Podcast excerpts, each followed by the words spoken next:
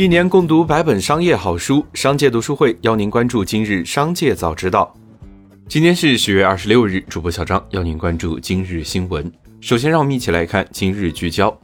记者从多个信源处独家获悉，国家发改委召集部分房企周二在京开会，召集房企开会的具体部门为国家发改委外资司。会议初定周二下午进行。目前，多家房企收到通知，有房企高管已经前往北京。相关知情人士表示，发改委直接电话通知，且参会企业多为美元债大户。据悉，盒马拟联合家乐福向相关部门举报山姆，称其向供应商施压二选一，对盒马和家乐福会员店断供。对此，沃尔玛在声明中表示，一切引发公众注意的讨论，应该首先以事实为基础。到目前为止，没有看到有关方提供任何直接或间接的事实，表明山姆会员店存在所谓的二选一问题。希望有关方能从事实出发，停止扰乱市场秩序的行为，专注自身的经营，让更多消费者受益。接着，让我们来关注企业动态。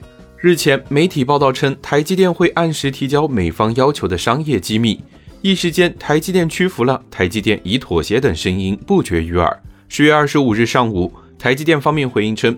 公司长期以来与所有利害关系人积极合作，并提供支持，以克服全球半导体供应商的挑战，但没有也不会提供机密数据，更不会做出损害客户和股东权益之事。二十一天隔离期后，十月二十五日，孟晚舟回到华为上班。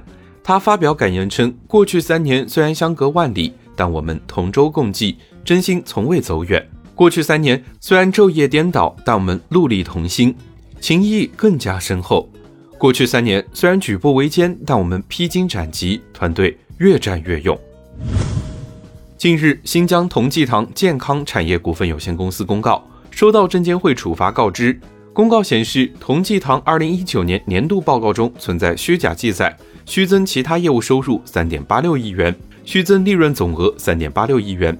证监会拟决定对同济堂处以三百万元罚款，并对相关责任人给予警告和罚款处罚。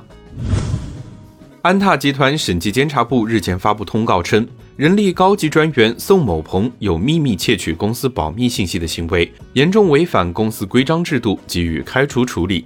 通报中称，宋某鹏趁他人不备，秘密利用他人权限为自己开通网盘权限，将集团零售体系人力的员工花名册。高管信息、各类总结汇报 PPT、零售培训课件等保密电子资料下载至个人硬盘，计划随其本人离职后带走，总容量约为九十五 G，给公司造成极大的泄密风险。十月二十三日公布的贵州茅台三季显示，贵州茅台最大的基金股东已易主，招商基金旗下的招商中证白酒战胜美国资本集团旗舰基金、美洲基金、欧洲太平洋成长基金。晋升持有贵州茅台最多的基金，这背后是截然相反的操作。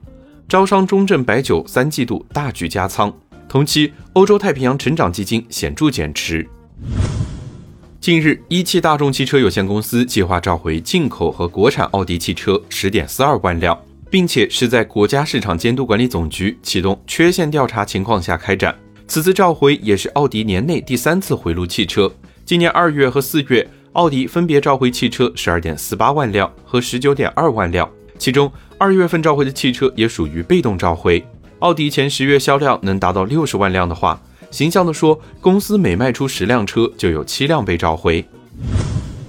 据悉，QQ 音乐成为腾讯系首个在鸿蒙生态发布的音乐流媒体应用，用户可在装有 Harmony OS 的不同设备间无缝听歌，还能实现听歌识曲、MV 投屏等功能。曾经在微信指纹支付的问题上，腾讯和华为还有过小摩擦，而现在腾讯主动发出积极信号，介入鸿蒙系统。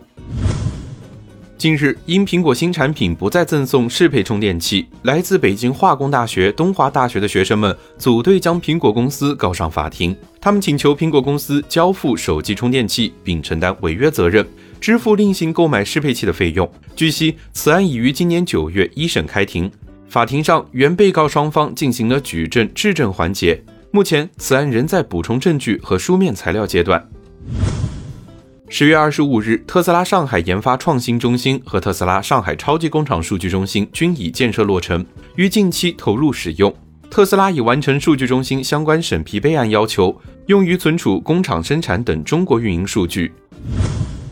接着，让我们一起来关注产业消息。关于大学生去向的相关就业市场调研显示，国有企业深受毕业生的喜爱，但国企就业竞争最激烈，就业景气度最低。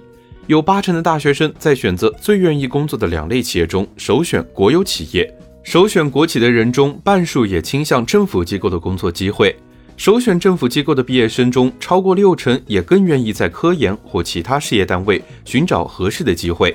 大学生就业求稳，毕业后考研考公务员比例过高等，慢就业的现象是我国青年失业率高企的重要原因之一。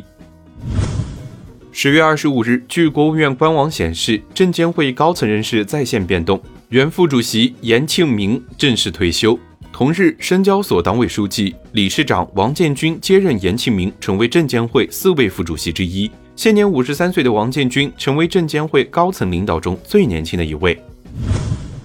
最后，再我们把目光放向国际，当地时间二十五日上午十一点二十分，韩国通信运营商 KT 出现大面积断网。导致有线、无线电话和网络等出现中断，给韩国多家企业及普通家庭带来不便。据了解，大约四十分钟后恢复了部分电话、网络等服务，并开始正常运行。KT 公司推测，公司的服务器疑似受到攻击而造成大面积的断网问题，目前正在进一步调查中。以上就是今天商界早知道的全部内容，感谢收听，明日再会。